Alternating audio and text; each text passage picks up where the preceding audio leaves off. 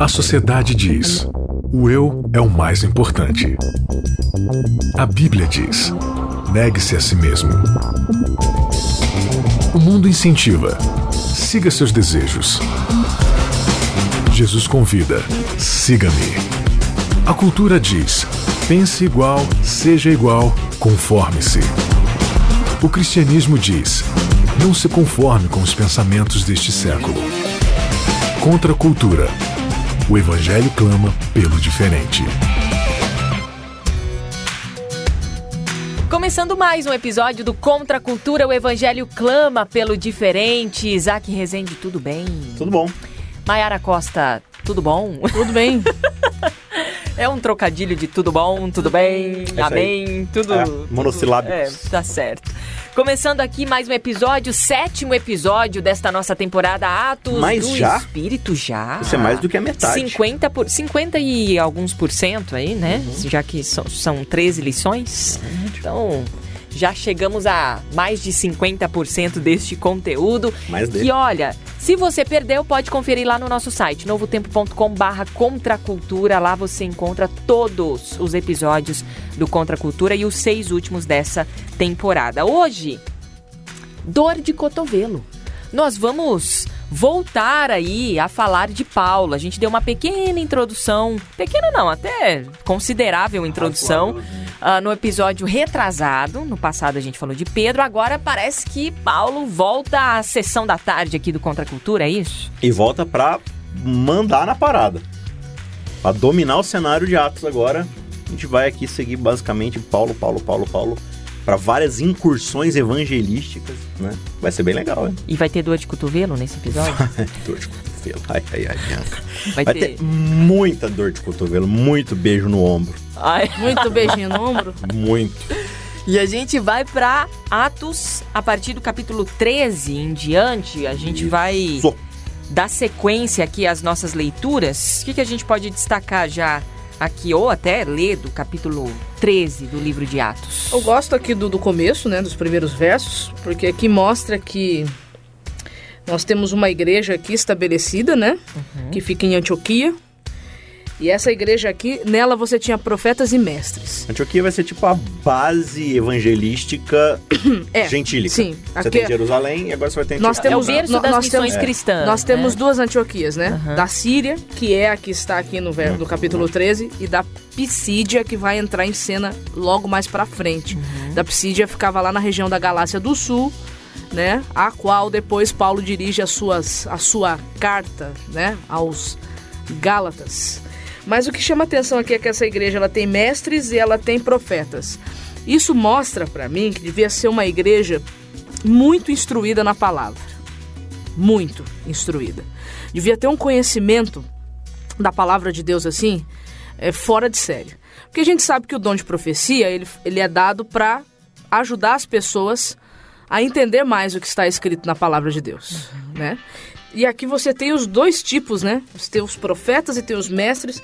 E o texto bíblico vai dizer que Saulo faz parte dessa galera aqui, né? Paulo tá aqui, ó Que manja muito. que manja muito.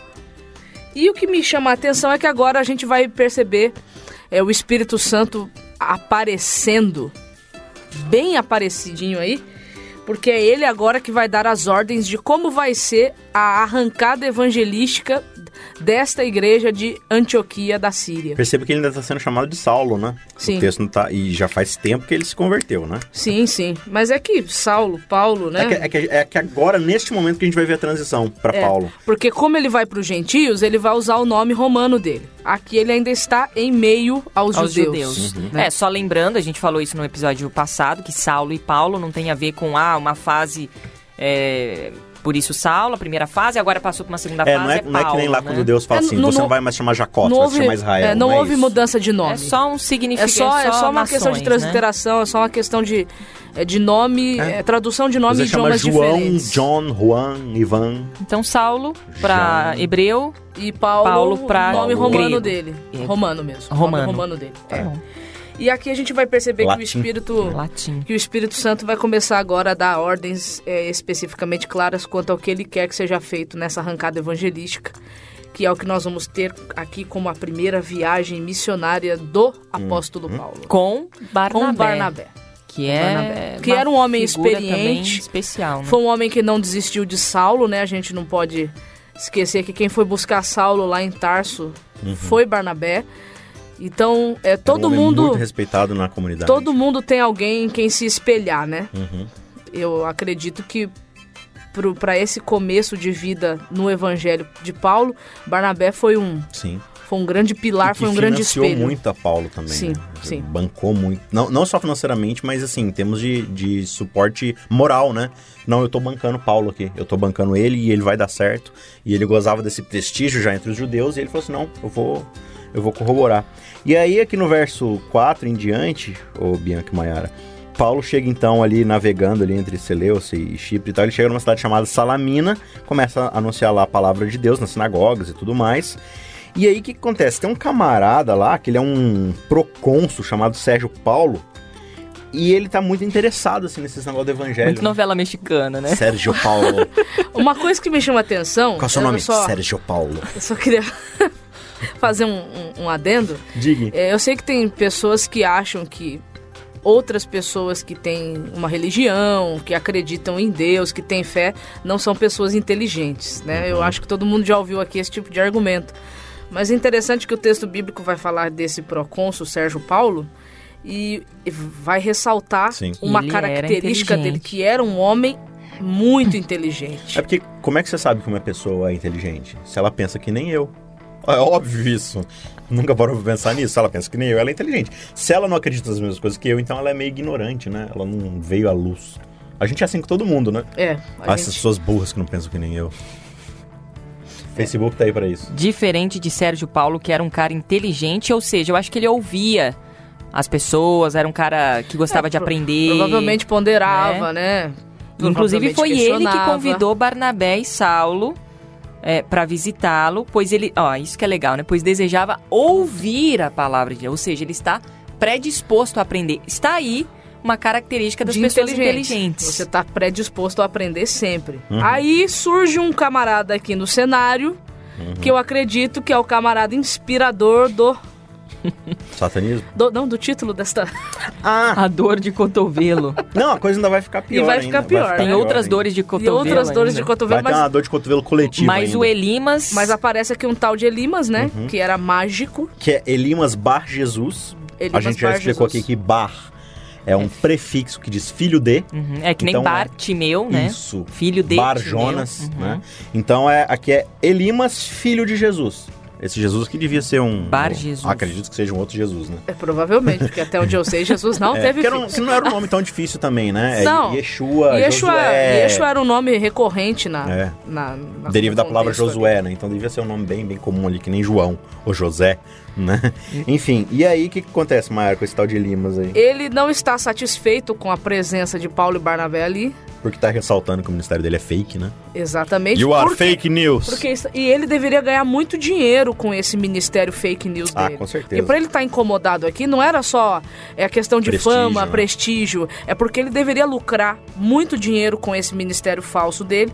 E o texto bíblico diz que ele estava aqui se opondo, né?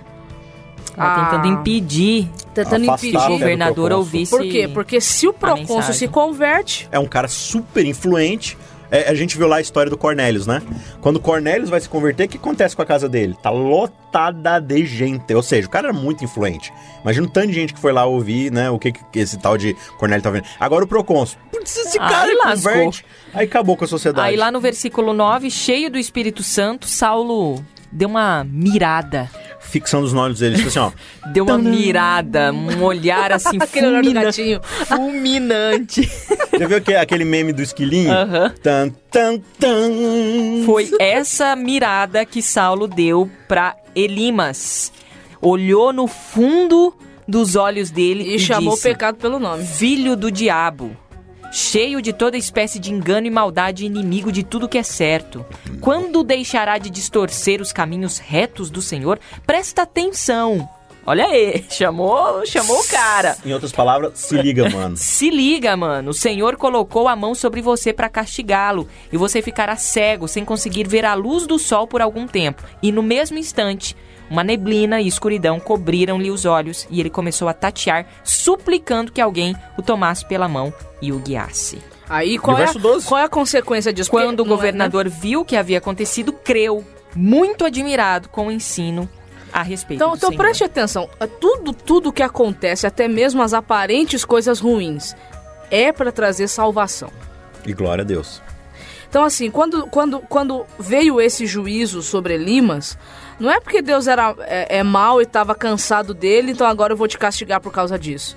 Não. Deus, de todas as formas, ele tenta alcançar. Então, aqui, ele- Paulo tentou trazer Limas à realidade do que ele estava fazendo e do perigo que ele estava correndo de perder a, a salvação. Não, e, e olha que interessante, a gente já leu nos primeiros capítulos um outro caso muito parecido, de né? Ananias e Safira. Não, não, lá. do, do- Ah, do outro cara lá que também fazia a Ah, mesma sim, coisa, sim, né? sim. E aí, e aí quando ele pede, fala assim, não, eu queria comprar o Espírito É Santo, verdade. tal, Pedro fala assim, você vai se lascar, porque vai vir uma maldição sobre você. Na hora, o que, que ele faz? Perdão, pede, suplica perdão a Deus, me desculpa, foi sem querer, e ele é perdoado, né? Tal que tudo indica, né? Fica implícito. Ele reconheceu Então, que assim, não tinha nada a é, ver. com não é ele só tava que o fazendo. castigo de Deus é pra punir, mas também Elimas aqui, não, o texto não vai dizer, né? Mas ele tem a oportunidade de, vendo esse sinal miraculoso, se confrontar com a realidade de que ele Porque- estava se opondo a Deus. Porque o próprio texto diz que aquela condição não era uma condição para a vida toda, aquilo ali era algo passageiro. assim era como algo- o Paulo Era passou, algo né? temporário, Sim. entendeu? Era algo temporário.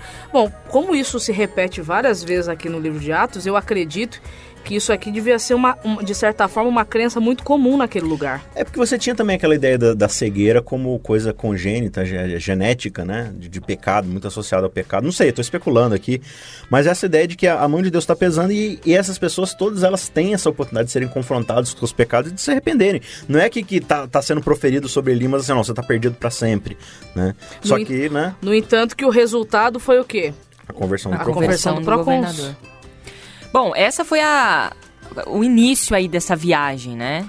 E aí a gente É, tem começou outros assim bem, com, com pouca Co- emoção. começou né? com pouca emoção essa, essa, essa viagem, né? Depois é, desse é, dessa mirada, dessa conversa, né, bem bem focada de Paulo com esse Olho no com olho. Eli- olho no olho com Elimas, eles partem ali Paulo e Barnabé para outro lugar. Sim, Sim. para Panfilha. E Aqui, aí? aqui cabe um, um adendo bem interessante, porque esse, esse, essa situação aqui vai remoldar todo o ministério de Paulo, né? E vai fazer com que Barnabé e Paulo lá na frente se, se separem e não consigam mais trabalhar juntos. Por quê? Tinha um camarada aqui que ele, ele era o quê? Ele era de, de, de Barnabé? Ele era sobrinho, primo, alguma coisa assim? Ou ele era só... Ele era parente de Barnabé, não vou lembrar Era o grau de parente, né? parentesco, não. Eu acho que Então. era primo. É alguma coisa assim. Esse João Marcos é o João Marcos que escreve, inclusive, o Evangelho de Marcos. Ele não era um apóstolo, mas ele era alguém que estava lá e que foi testemunha ocular de tudo que aconteceu, dos eventos de Jesus, né?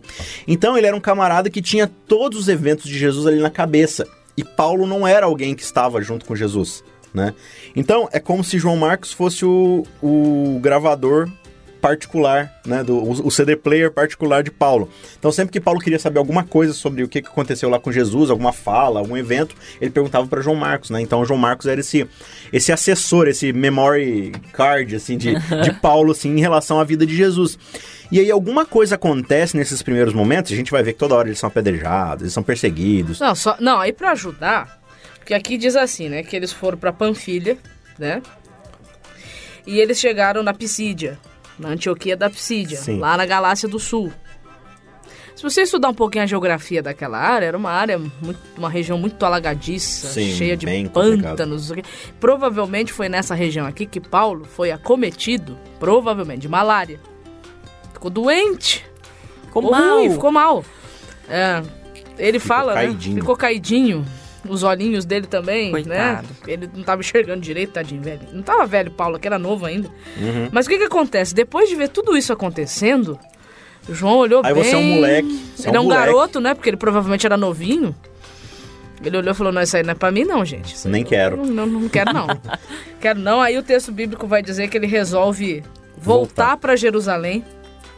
Então Bem no Paulo, comecinho aqui, Paulo né? perde o seu assessor, né? Paulo Versículo- perde o seu, o seu SD 13, card. né? Sim. E aí ele perde aí o seu memory card e continua Paulo e Barnabé. Isso. Aí a vida vai seguir, só que você. Por, por que que fala isso daqui? Porque isso aqui vai ser importante lá na É, frente. Pra narrativa, isso aqui vai ser É, extremamente Então guarda isso daí na memória. João Marcos, logo no começo, ele por medo ali, Vazou por fora. nojinho, ele vaza e deixa Paulo na mão. Beleza.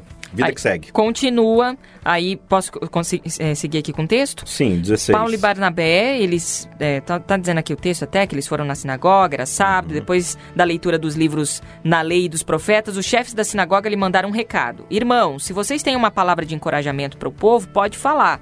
Onde que tá esse verso aí? No E 15. No, 15, aí No versículo 15. 16. Ah, então, tá. Então, rapidinho. É, por que que eles falam isso, né? Eles estavam aqui, onde é que eles estavam? Na... na sinagoga. Na cidade? Ah, É. Antioquia da Psídia. Da Psídia. Então, aí eles vão numa sinagoga. Sinagoga, de novo, é uma base judaica. Judaica. Ou seja, é uma igrejinha, digamos assim, judaica, que tem judeus ali que moram lá, certo? Então era muito comum quando você tinha viajantes de Jerusalém que passavam pela cidade, eles eram rapidamente chamados para ir na sinagoga e falar assim: olha.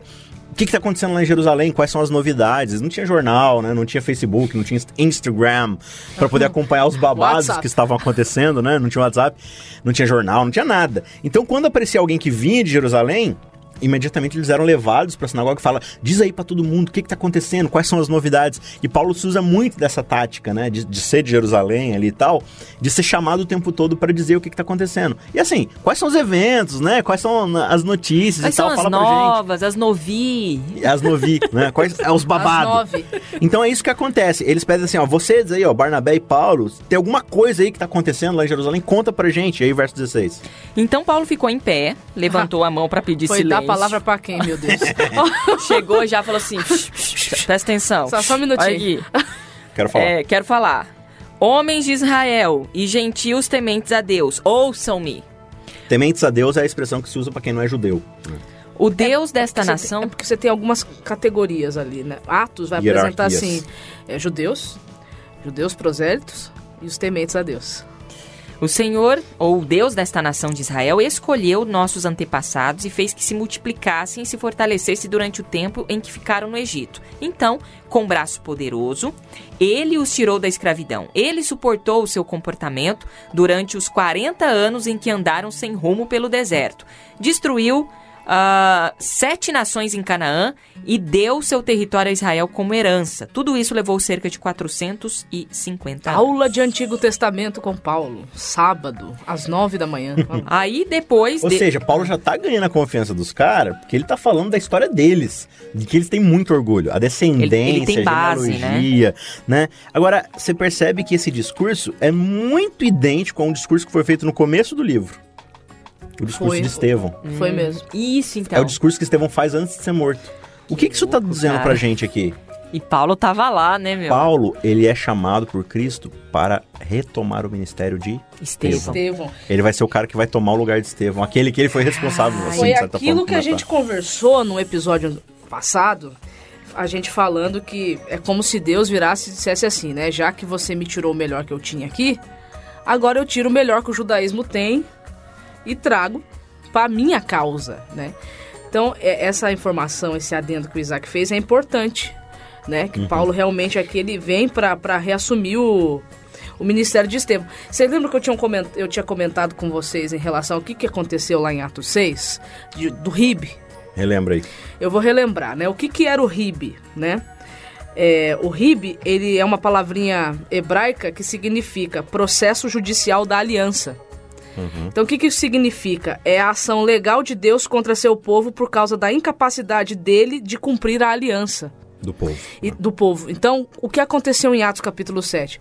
Era justamente Estevão mostrando para o povo Que cumprir. eles estavam falhando em cumprir o compromisso com Deus. Então agora aqui Saulo retoma essa linguagem do RIB, Uhum. né? Ó, lê aí o verso 26, Bianca. O 26, 26, em diante. irmãos, vocês que são filhos de Abraão, isso Paulo, gente, dizendo sinagoga. pros representantes na sinagoga. Irmãos, vocês que são filhos de Abraão e também vocês gentios tementes a Deus, esta mensagem de salvação foi enviada a nós. O povo de Jerusalém e os seus líderes não reconheceram que Jesus era aquele a respeito de quem os profetas havia falado, haviam falado. Em vez disso, disso eles o condenaram e ao fazê-lo e ao fazê-lo cumpriram as palavras dos profetas que são lidas todos os sábados. Não encontraram motivo legal para executá-lo, mas ainda assim pediram a Pilatos que o Leva matassem. até o 30. Depois de cumprirem tudo o que os profetas diziam a respeito dele, eles o tiraram da cruz e o colocaram num túmulo, mas Deus o ressuscitou dos mortos. E por muitos dias ele apareceu àqueles que o, ti- o- que o tinham acompanhado da Galiléia para Jerusalém. Agora eles são as suas testemunhas diante do povo. Estamos aqui para trazer a vocês esta boa nova. A promessa foi feita a nossos Tá bom, hein? antepassados. Então, aí ele vai continuar explicando agora o que é o evangelho, né? Ele vai aplicar o que que é o evangelho. Jesus Cristo. Aí ele faz o mesmo discurso de Pedro, né? É, falando lá de Davi, que Davi era o, o rei que seria prometido para cumprir todas as vontades de Deus, mas na verdade era um Davi figurado, que era a linhagem de Davi, que viria Jesus Cristo, alguém perfeito de acordo com o coração de Deus para cumprir Cita todas João as vontades. Batista também. Isso, fala do batismo, né, da diferença ali da lei de Moisés. Ou seja, ele vai expor toda essa transição da lei de Moisés para o evangelho para dizer que na verdade tudo é a mesma coisa e, e tudo é aplicação. Mas você percebe aqui que ele está trazendo isso à vista do- deles, né? Como a- Mayara falou, rib, né? É hip. Rib. Ou seja, ele... Pode, o Isaac é, é poliglota, É um né? poliglota. Não, ela que falou aqui, eu só tô repetindo Rib. os conceitos. Rib. né? Me lembra costela, ribs.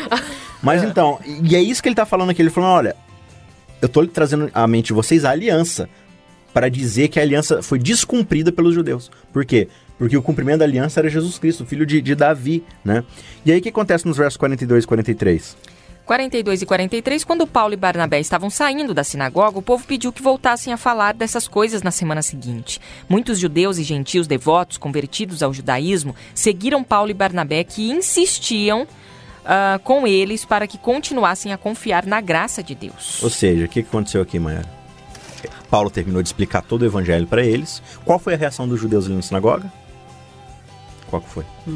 Mais. Ficaram maravilhosos, né? Ficaram. A Quero mais. quer mais, quer mais. Muito bom. Ou seja, caramba, Paulo chegou numa sinagoga, os judeus gostaram demais do discurso. Falou assim, cara, a gente quer aprender mais sobre isso. Volta sábado que vem que a gente vai estar aqui Só, esperando. só que no outro sábado não tinha só eles, né?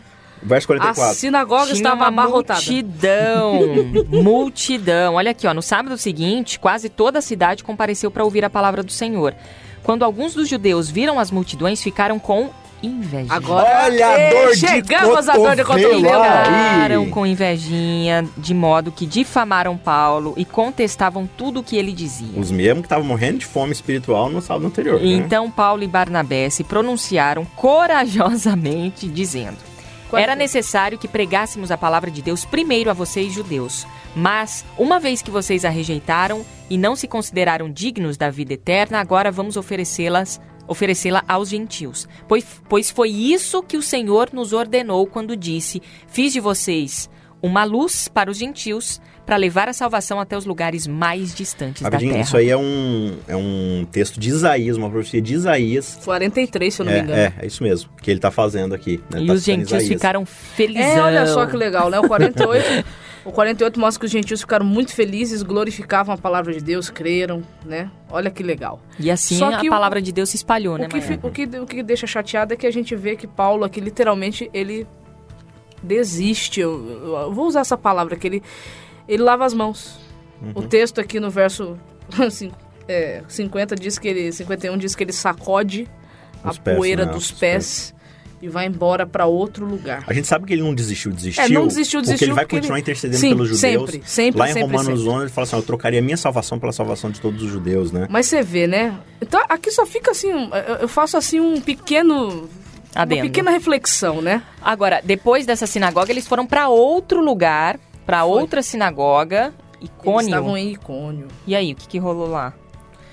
Lá Sim, sei os gregos. Não, a reflexão que eu faço é que às vezes a gente fica cansado, né? Também Uhum. daqueles que que, A gente não deve- tem paciência, que né? deveriam Tipo, estar ombro a ombro com a gente, né? Mas que a gente nunca desista do evangelho, né? Nem de levar para as pessoas, porque o nosso trabalho em Jesus nunca é em vão, né? Uhum. E aí, Icone, o que acontece? E quando, quando eles chegam lá, lá já tem uma misturebinha, né? Tem Isso, judeus, 14, tá, gente? tem gregos, né? Os judeus já estavam irritados, olha que interessante. Ele mal chegou e os judeus já estavam A irritados. notícia precedeu, né? É.